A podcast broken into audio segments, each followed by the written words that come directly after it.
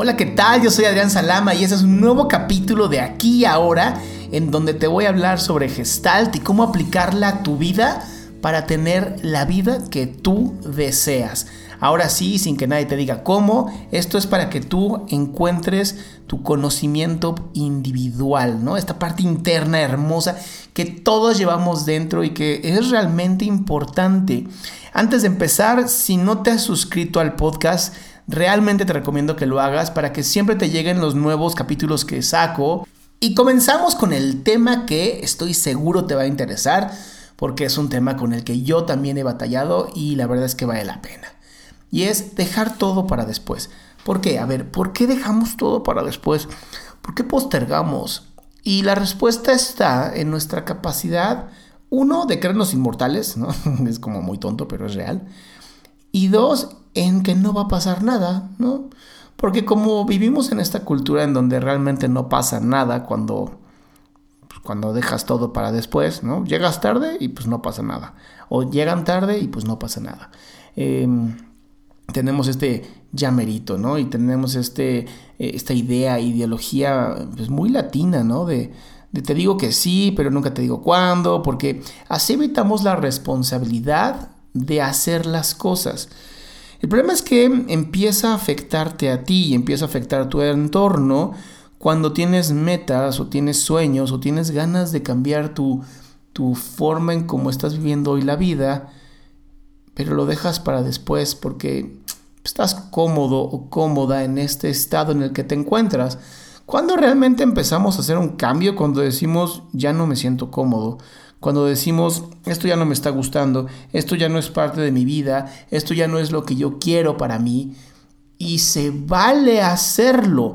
O sea, tenemos que evitar pensar en eh, el que si yo crezco entonces va a haber envidias o alguien se va a sentir mal o, o qué van a pensar de mí.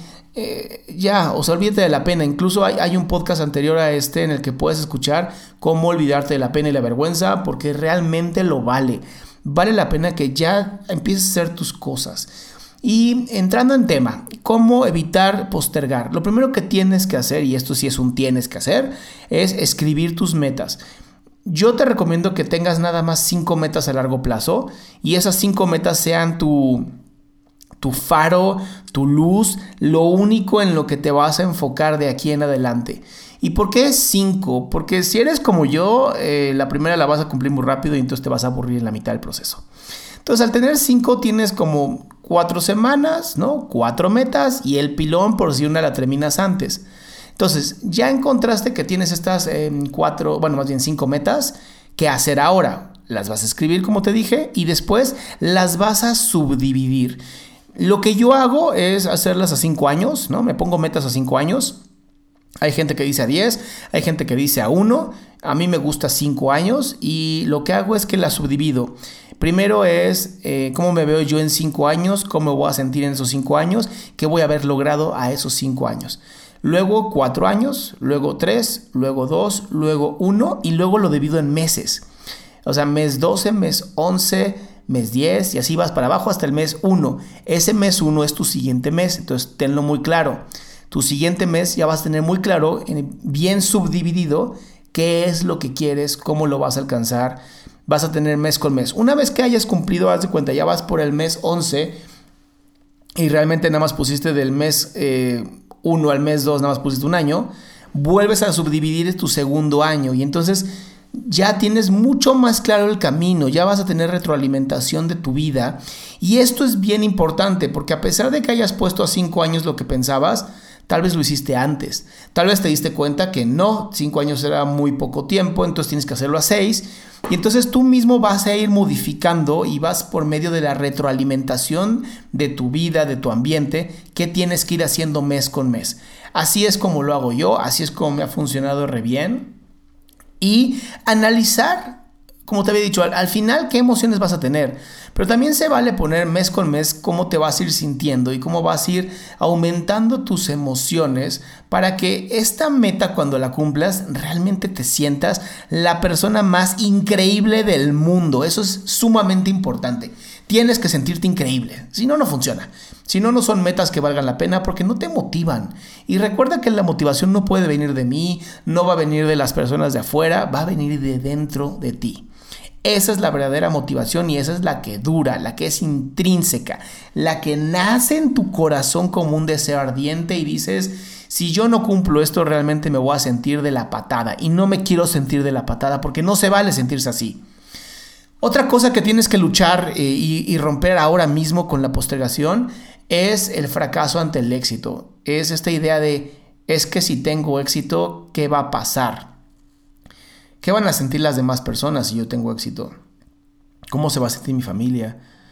¿Cómo se va a sentir esa gente si, si yo soy alguien exitoso y ellos tal vez no?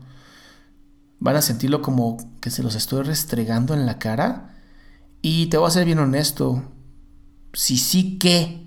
Es su problema. Por eso se llaman sus problemas. Porque si alguien se siente mal con tu éxito, es su problema y tendrá que resolver en terapia. Y si eres bien buena onda, le darás a lo mejor la oportunidad de estar con alguien, con un buen terapeuta, que a lo mejor pagarás tú porque eres bien buena onda y ya tienes un montón de dinero y ya lo puedes hacer. Entonces, no te jodas la vida si alguien se siente o no mal con tu éxito. Ese es problema de la otra persona. Y si, y si es un familiar, y si es tu pareja, y si son tus... Bueno, tus hijos no creo que se sientan mal con tu éxito. Pero bueno, si son personas eh, más o menos a tu nivel jerárquico, que se jodan. ¿No? Así es la vida. Les vas a otorgar herramientas para que se puedan apoyar si eres, eres así. Y si no, híjole, la verdad, qué pena, ¿no? Y que lo resuelvan ellos. Es más, les pasas este podcast y a lo mejor también ellos pueden este, arreglar su problema. En fin, estos son mis métodos, este es mi medio, esto es esta gestalt rápida en cómo yo te puedo apoyar. Eh, vamos a conectarnos, si tienes dudas, mándame un correo electrónico, eh, estoy en casi todas las plataformas vamos a buscarnos, vamos a conectarnos y sobre todo sigamos desarrollándonos, porque cuando tú creces, la gente a tu alrededor también lo hace. Y eso es bien bonito. Te repito, soy Adrián Salama, que tengas un excelente día.